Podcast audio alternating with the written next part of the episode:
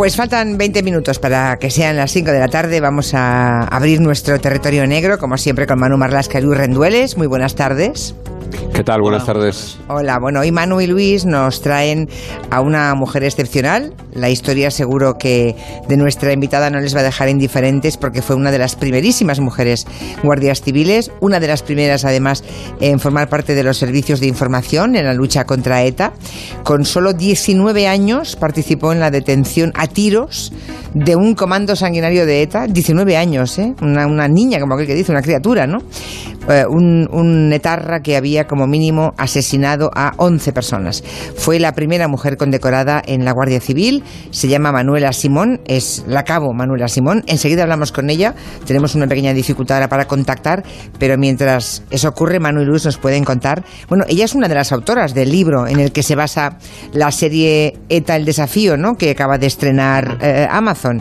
Y mm, bueno, pues habéis conseguido que venga que esté en la radio un rato con nosotros y os ha costado lo vuestro, porque no es nada amiga de entrevistas ni de ir a lo- ni de aparecer en los medios, ¿verdad? Bueno, de hecho, de hecho en la en el documental de Amazon que ella hace está basado en un libro suyo y del coronel Sánchez Corbí, ella sale con la cara tapada. Ya. Así que esperemos que los problemas técnicos sean solo eso y no, y no, No, no, ahora- y no se nos haya echado atrás. Sí, siendo el una- servicio de información todo es posible. No, no, la, la cabo Manuela Simón ya está en línea, me parece. Buenas tardes. Hola, buenas tardes, Julia, ¿qué tal? Aquí mm, las almas de, do- digo las almas, la- las lenguas de doble filo decían, a ver si nos ha dejado eh, colgados la cabo Simón, que no le No, gusta, no. que no le gusta nada ir a los medios ni aparecer en ningún sitio. Eso sí es verdad, ¿verdad? Sí, sí, sí, es verdad. No, no me gusta, no me gusta nada. Mi trabajo es otro. Mi trabajo es el se- ser un buen guardia civil y yo los medios, la verdad es que no, no me gustan. Pero bueno, hay veces que lo tienes que hacer. Bueno, bueno, suena un poco a penitencia, ¿no, mujer? nada, no, no te preocupes, Bueno, no se, pasa nada. se lo agradecemos. Eh, Vale, muchas para, gracias. para situar un poco la serie documental, eh, ¿desde cuándo, luego hablaremos de esa serie, pero ¿desde cuándo conocéis a, a Manuela Simón? Manu, Luis, ¿cómo la No, conocisteis? Y... Manuela es Manuela es una leyenda en la en la Guardia Civil.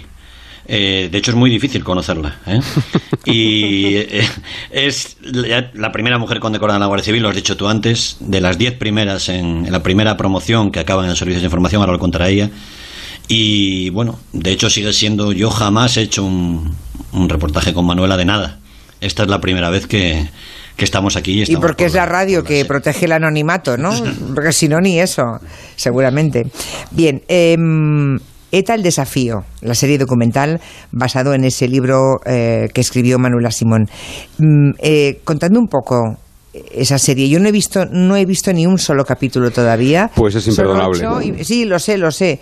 Tengo tantas cosas por ver o por leer, es tremendo. Decís que son capítulos con testimonios, con imágenes inéditas, eh, que es una serie imprescindible, ¿no? Para entender lo que ocurrió en España durante muchos años. Yo lo que deseo es que esa serie, eh, una vez que, que Amazon eh, la haya expuesto durante el tiempo necesario, y, y lo pienso de verdad, pase a alguna cadena pública que lo emita en prime time. Creo que es una serie imprescindible para conocer lo que pasó en España durante los años del terrorismo de Terra, para conocer el insoportable dolor que, tu- que, que- que provocó el terrorismo de Terra, para conocer a los que combatieron ese insoportable dolor y a los que acabaron, a los que terminaron policialmente con la banda terrorista y en una época además en la que las encuestas nos dicen que los menores de 30 años muestran un terrible desconocimiento sobre esos años y sobre esos hechos, creo que es algo imprescindible, más allá de la calidad eh, que la tiene periodística, técnica, de los testimonios in- eh, inéditos, de que da voz a todo el mundo, que nadie se crea que es una serie militante de nada, porque da voz a todo el mundo, da voz a las víctimas, da voz a familiares de terroristas de ETA, da voz a terroristas de ETA, pero más allá de eso, eh, hay imágenes inéditas de los seguimientos de, de- de algunos líderes etarras, pero más allá de eso, creo que es una serie imprescindible para entender y para comprender. Por cierto que... Sí, hablan- Sí, Didi. No, te decía, jefa, eh, que también salen sobre todo víctimas también, ¿no? Familias destrozadas, como esta mujer que vamos a escuchar ahora, que sale Sí. en, el, en el documental, se llama Antonia Santiago, era, digo era, por desgracia, la madre de Silvia, la niña que fue asesinada en el cuartel de Santa Pola, en Alicante, en el año 2002, y esto es lo que la señora Antonia les decía a los asesinos que estaban sentados detrás de ella en el juicio por aquel atentado que se celebró en la Audiencia Nacional. Sentía como los cristales se me incrustaban en los pies y mientras bajaba y los llamaba hijos de puta, Absténgase usted de estas expresiones, señora. No quiero que haya ningún otro niño asesinado por ETA. Que sea mi hija la última niña a la que estos asesinos puedan acabar con su vida. Yo no puedo hacer más que pedir justicia, por favor. No fue la última víctima de ETA, pero sí fue la última niña que asesinó ETA, ¿no? Tenía seis años. Seis años, la última criatura. En total, 854 asesinatos. Mm, Me gustaría saber cómo era, eh, Cabo Simón, Manuela, cómo era vivir y combatir el terrorismo desde dentro de la Guardia Civil, siendo, como era usted, una cría, porque era jovencísima. Bueno, pues mm, en primer lugar eh, tengo que deciros que el documental cuenta la lucha de la Guardia Civil contra ETA. Básicamente lo que hemos intentado con, eh, tanto con el libro como con el documental ha sido fijar la historia, contar la intrahistoria, contar la verdad. En esta época en la que estamos ahora mismo de posverdad, creemos que es muy importante para los que estuvimos allí, pero sobre todo creo que es imprescindible y se lo debemos a las víctimas, dejar claro quiénes fueron los terroristas, los asesinos, las víctimas y los que vencimos. Queremos dejar claro que ETA jamás estuvo justificada, que nunca se aproximó ni siquiera una guerra justa, que unos mataban y otros eran ejecutados. La Guardia Civil, más con el espíritu del servicio que con otra cosa, nos pusimos en medio de tres bandas. Por un lado la sociedad, los terroristas y las víctimas. Y llegamos a ser enemigos de todas las mentes totalitarias que no creían en la democracia y en la auténtica voz del pueblo. En relación a las víctimas, tengo que decirte, Julia, que siempre se habla de las víctimas que murieron, cómo se sentía, cómo sentía la Guardia Civil a esas víctimas, cómo sentía la Guardia Civil todas las víctimas que pudieron morir y no murieron.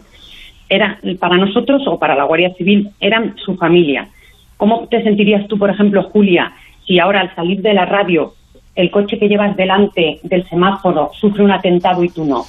Nosotros teníamos en aquellos momentos todo asumido, que la sangre de las víctimas podía ser en un momento dado la tuya, Claro. que el hijo muerto de un compañero podía ser, podía ser perfectamente mi hijo, que los miembros desmem- desmembrados podían ser los tuyos.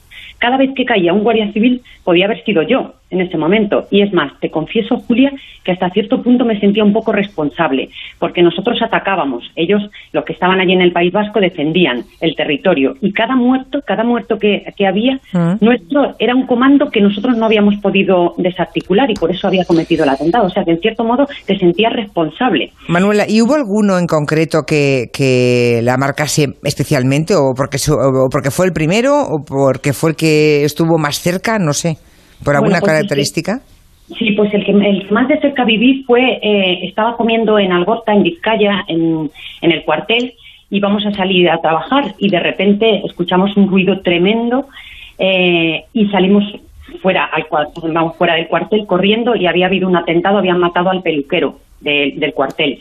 Entonces, a- al principio no me quería acercar porque suponía que los miembros del comando estaban por allí alrededor, pero al final me acerqué y esas imágenes se quedarán grabadas para toda mi vida, eh, Julia, porque eh, aparecía la pierna a dos metros del cuerpo. O sea, eso es traumático lo siguiente. ¿Y tenías Yo- cuántos años tú, Manuela, en ese pues momento? ahí, en ese atentado tendría 20 años. Me parece que fue al año por ahí de salir de, de la academia. 20, 20 años, claro, es 20 que añitos. ahora seguimos con el documental, pero es que a mí me, me interesa mucho la historia de Manuela Simón, porque, claro, con, mm, en, en el año 88 se presenta junto a otras 2.000 mujeres, solamente 198 pasaron las pruebas, de esas quedaron 120 para el servicio de lucha contra ETA y de las 120 solamente 10 y una de ellas era Manuela Simón que, que era pues eso era jovencísima Eh, cursos de, de, de información que supongo que recibió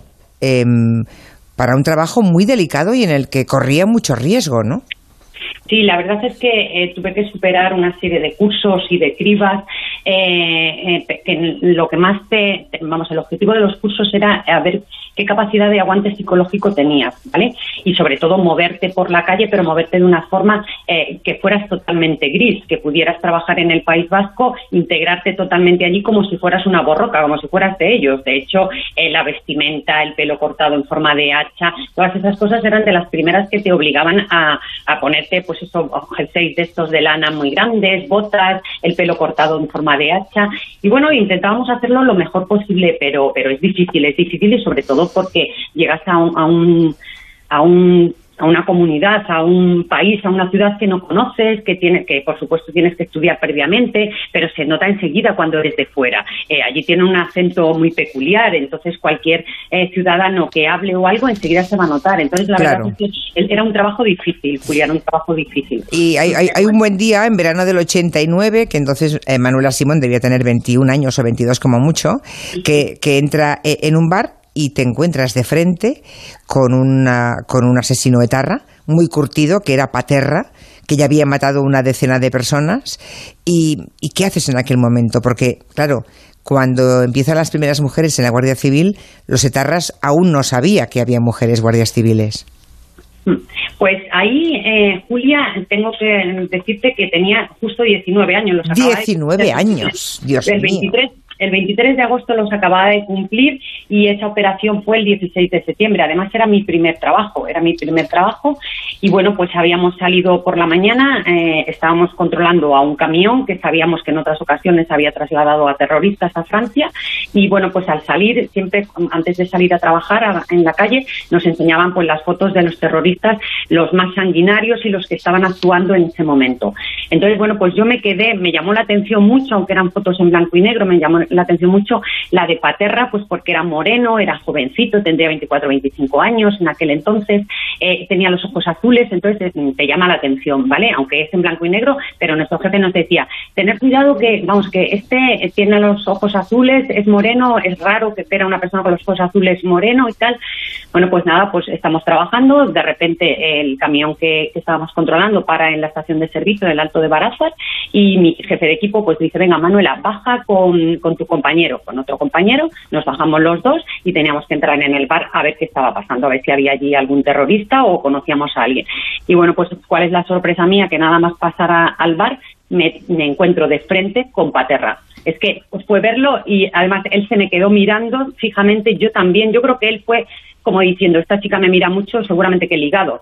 Entonces yo me quedé estupefacta, me pasé hacia la derecha con mi compañero, nos sentamos en la mesa y le dije a mi compañero extraterral, me decía, pero tranquila, tranquila, no digas nada todavía, que, que, no puedes no puedes estar segura al 100%. Y yo le decía, que estoy segura, que estoy segura al 100%, pero espérate que podemos dar al traste con toda la operación. Digo, que no, que no, que voy a decírselo al jefe que estoy segura. Entonces me bajé al baño porque no podía decirlo allí, porque era por transmisiones y tenía que comunicarlo. Se lo dije a mi jefe de equipo. Eh, que es Paterra, que es Paterra, que el resto serán otros miembros del comando, yo ya no les conozco, pero uno de ellos es Paterra, tenemos que seguirle. Bueno, tranquila, tranquila, Manuela. Eh, ahora, ahora intentar esperar ahí, aguantar hasta que salgan ellos, después salir. Eso acabó, Manuela, Manuela. Sí. Manuela, eso acabó en la frontera con Francia. Efectivamente, acabó. Con granadas y un sargento veterano un sargento veterano que luego te contó eh, que él mismo se preguntaba cuando te veía ahí en medio, ¿qué hace esta niña aquí pegando tiros? Sabrán sus padres dónde se ha metido. Efectivamente, efectivamente. Luego, cuando fuimos a recogerle el testimonio para, para el libro, para escribir el libro, decía, dice, yo cuando vi, eh, cuando te vi ahí, con, que no tenías ni 20 añitos, dice, tan mona, arregladita, yo decía, pero sus padres sabrán dónde se ha metido esta chica. La pregunta, la, respuesta es que no. A tus padres creo que nunca les contaste de verdad a lo que te dedicabas. Nunca, nunca, Julia, nunca se lo he contado. Lo han sabido ahora eh, cuando, cuando han visto el documental, cuando estaba escribiendo el libro, que les dije, ¿y por qué escribes un libro? Digo, no, pues porque me han elegido a mí para escribir la historia de ETA y tal. Y entonces, eh, hace dos fines de semana vi el documental con ellos y mi madre se puso a llorar como una magdalena. Decían, ¿por qué me has engañado? ¿Por qué me has hecho esto? Digo, pero mamá, ¿qué, te podía haber pasado? Pero mamá, que no me ha pasado nada, que estoy aquí contigo, que no ha pasado nada, que todo está ya también. Pero y no, no, no hagas eso más, no salgas en televisión no salgas en ningún sitio que te pueden hacer algo. Digo, mamá, pero si ya se ha acabado ETA, que ETA ya no está actuando, ya no me va a pasar nada. Hija, que me da mucho miedo. De hecho, hoy me decía, no me gusta nada que aparezcas en la radio, que aparezcas en tal y yo, mamá, tranquila. Ay, pobre. le, le enviamos un beso a la madre de, de la cabo Manuela Simón, que no se preocupe, que no hay nada más discreto que la radio en este caso. Y, entendemos su dolor, ¿eh? entendemos su, eh, digamos, su miedo con carácter retroactivo, ¿no? Claro, pobre mujer, debe pensar, Dios mío, yo sin darme cuenta de lo que, del riesgo que estaba mm, corriendo mi niña, porque de, claro, eras una niña realmente para ella, ¿no? Sí, sí, sí. Eh, hubo, casos todavía, bueno, eh, seguramente el de Manuela Simón es uno de los casos más impresionantes por la edad que tenía, ¿no?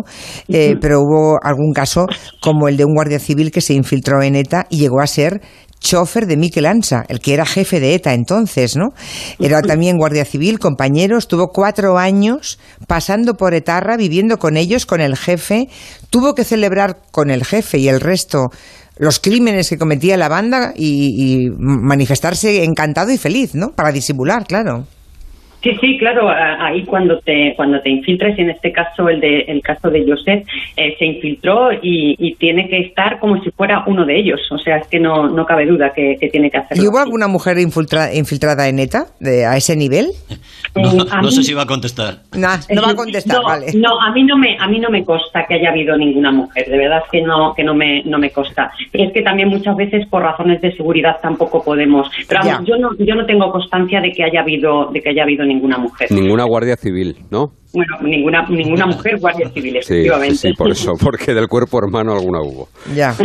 Bueno, ¿qué, qué documento sonoro creéis que, mm, queréis que escuchemos, Manu y Luis? Escoged vosotros, que sois los que habéis hecho, porque eh, es verdad que no hemos, no hemos tenido tiempo de escuchar todo, ninguno, más que el primero. ¿Hay alguno que...?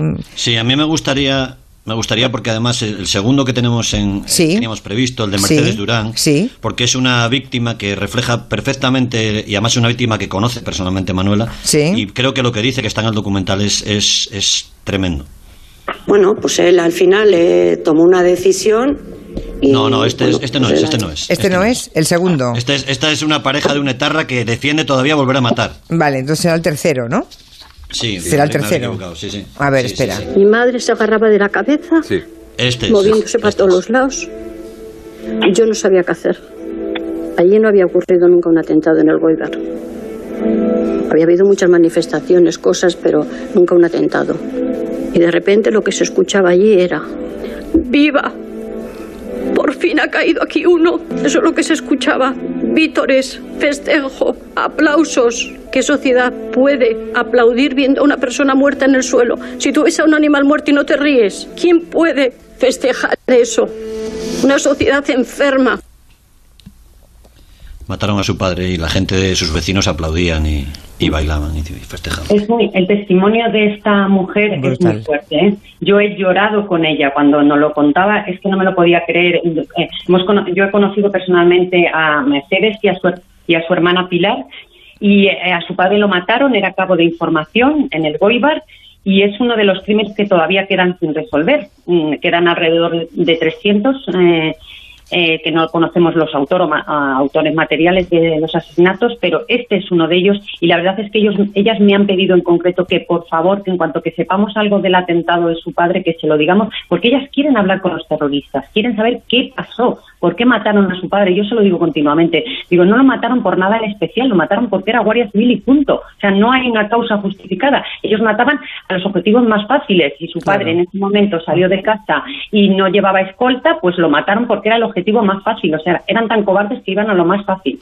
en fin, ETA el desafío, una serie muy recomendable, eh, casi un libro de texto para entender lo que fue ETA y la lucha contra ella. Se habla de todo, ahora vamos a escuchar a Felipe González, de todo, de las negociaciones de los gobiernos con los terroristas, de la guerra sucia, de los GAL, de, en fin, de otros grupos. Y Felipe González en la serie dice esto.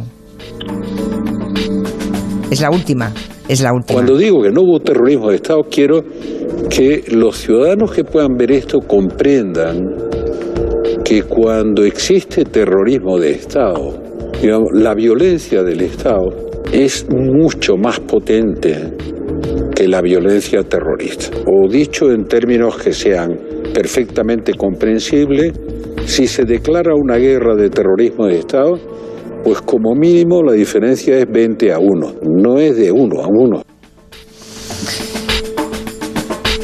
Efectivamente, eh, yo estoy de acuerdo con las declaraciones de Felipe González. Eh, yo creo que el, legal fue un gran error. Además, sirvió de justificación a los asesinos de ETA, es decir, justificó el discurso ante cualquier barbaridad. como ha sucedido y como se ha demostrado, el terrorismo se puede derrotar dentro de los márgenes del Estado de Derecho. O sea, nosotros tenemos leyes para acabar con el terrorismo. Nunca se puede apagar el fuego con fuego. Fue el gran error. Nunca se puede apagar el fuego con fuego. La palabra de Manuela Simón, la cabo Manuela Simón. Eh, ha sido un placer conocerla. Muchísimas gracias. Manuela, hasta pronto. Gracias, Muchas gracias. Gracias. Venga, gracias a todos. Adiós, Manuel Luis. Hasta la semana que viene. Adiós. Noticias. Noticias.